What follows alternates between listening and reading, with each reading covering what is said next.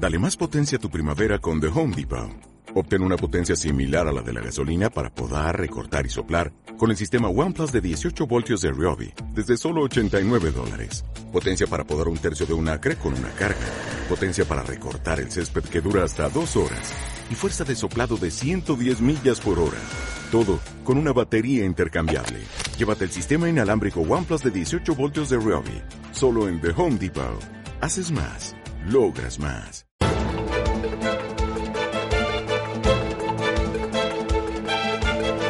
El primer análisis de la mañana. La agencia de calificación de deuda Moody's ha advertido a los inversores internacionales de que la escalada de la crisis constitucional en Cataluña es negativa para la deuda soberana de España y también para la deuda de la comunidad autónoma. Dice Moody's que en conjunto es probable que la tensión política en Cataluña y la incertidumbre asociada a la misma dañen el sentimiento económico y el gasto de los consumidores. Al mismo tiempo, estamos viendo un reportaje amplio en el diario Expansión que dice que el precio de la vivienda de lujo Cataluña ha caído hasta un 20%, mientras que los precios en Madrid se han disparado un 45% y la demanda en Madrid se ha disparado un 45%. Juan Fernando Robles, ¿qué tal? Muy buenos días. Hola, buenos días. Eh, los precios en Madrid un 15 y la demanda en Madrid un 45 y los precios y la demanda en Cataluña de pisos premium un 20%. Eh, el deterioro sigue a pesar de que hay elecciones convocadas para el 21 de diciembre. Em, ¿Y el deterioro va a continuar? Bueno, el deterioro estará más o menos. Parece ser que la fuga de empresas poco a poco se va frenando. Es decir, que entre otras cosas porque ya no quedan empresas que, que fugarse. Bueno, esto es ironía, ¿no? Es decir, hay empresas todavía bastantes para, para marcharse, lógicamente pero el deterioro sigue, claro, lógicamente, y seguirá más o menos moderado hasta que haya allí un nuevo gobierno y veamos el signo del gobierno que hay, porque una incertidumbre todavía que queda es ver qué gobierno se forma en Cataluña, qué mayorías hay, si se repite esta misma y qué actitud tiene, desde luego, un posible gobierno, digamos, independentista. Entonces, esta incertidumbre está todavía abierta y esto es realmente preocupante, ¿no? ¿Y el 21 de diciembre resuelve el asunto? El 29 de diciembre podría resolver el asunto si el gobierno que salga en Cataluña es un gobierno razonable que cumple la legalidad, ¿no? Que es lo que esperamos todos y lo que el gobierno además tiene que exigir, ¿no? Y eso ya cerraría el asunto. Hombre, yo creo que va igual en las mismas circunstancias que se ha producido todo esto no va a poder ser ya, ¿no? Es decir, yo creo que el independentismo creo que va a virar hacia posiciones más posibilistas o moderadas, ¿no? Pero sí hay un problema en Cataluña grande porque, claro, cuando unos gobernantes eh, autónomos hacen esto que han hecho, pues ya ponen una marca de duda de, qué cosa puede ocurrir en el futuro, ¿no? Esto además es una sorpresa constante, que sea no voy a declarar, que sea no sé qué, que es una rebeldía ya, ya rayana en lo infantil, ¿no? Que una sociedad yo creo que no se puede permitir, ¿no?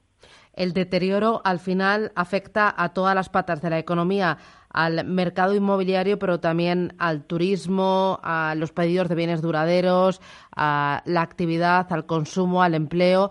Eh, esto no nos va a salir gratis y por lo que me dices, la incertidumbre no se va a acabar justo el día 21 de diciembre ni el 22. No, es evidente, la incertidumbre no se acaba en un minuto porque es un problema bastante serio y es una actitud de un colectivo de personas muy grande que realmente han perdido absolutamente el norte. No saben que están en Europa, no saben que están en un país civilizado, se cree que están, no sé, del estrecho para abajo, ¿no? Y muy lejos, y yo creo que es realmente ridículo, ¿no? La incertidumbre, lógicamente, es una de las peores cosas que puede haber en economía, ¿no? Y sobre todo afecta al consumo indudablemente porque los consumidores pueden tener cierto temor, más en Cataluña que fuera, cuidado, es decir, el consumo se puede tener, digamos, deteriorar más en Cataluña que fuera de Cataluña, así como la inversión se va a deteriorar más en Cataluña que fuera de esto de Cataluña. Por supuesto, repercute fuera, pero allí va a ser o puede ser y está siendo dramático. ¿no? Hay que darse cuenta que Cataluña es algo menos de un 20% de, del PIB español y por tanto claro que va a afectar. Una quinta parte que caiga pues te puede te puede afectar y los efectos colaterales obviamente a otras empresas que fuera de, Cataluña que se pueden resentir no con lo cual sí. O sea es un tema económicamente grave. Menos ahora, porque parece ser que se va sofocando el asunto, y menos será o, prácticamente ya nada a partir de que en Cataluña haya un gobierno razonable.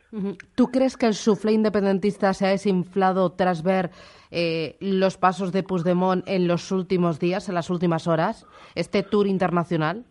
Yo creo que el independentismo, y se está firmando eh, por todas partes, digamos, tenía bastante claro qué hacer hasta el día 1 de octubre, ¿no? A partir del 1 de octubre, en que esa estrategia de internacionalización no da ningún resultado, pues a partir de ahí todo ha sido un descabezamiento y un descerebramiento absoluto. O sea, están absolutamente descerebrados. Y ahora mismo, lógicamente, el independentismo no solo va, a perder, a mi juicio, fuerza en la calle y fuerza eh, política, sino que realmente no, no, no, no, tienen nada claro dónde ir. ¿no? O sea, están absolutamente eh, fuera de la realidad, ¿no? Y por tanto esto va, va a suponer un coste, yo creo, electoral, eh, porque todos suponemos que la sociedad catalana es una sociedad que en suma pues tiene, yo qué sé, un conjunto de su población pues es inteligente, ¿no? Entonces yo pienso que si esto es así, si la mayor parte de la sociedad catalana es inteligente y sabe dónde, dónde tiene que ir, lógicamente el independentismo que está completamente descabezado y descerebrado y veremos a ver cómo queda después de, pasar por el juzgado, ¿no? Porque esa es otra. Entonces, es posible que aquello tenga mínimamente arreglo. Veremos cómo, cómo termina todo este asunto. Juan Fernando Robles, profesor de Economía y Finanzas. Gracias, que tengas buen día. Gracias, Adiós.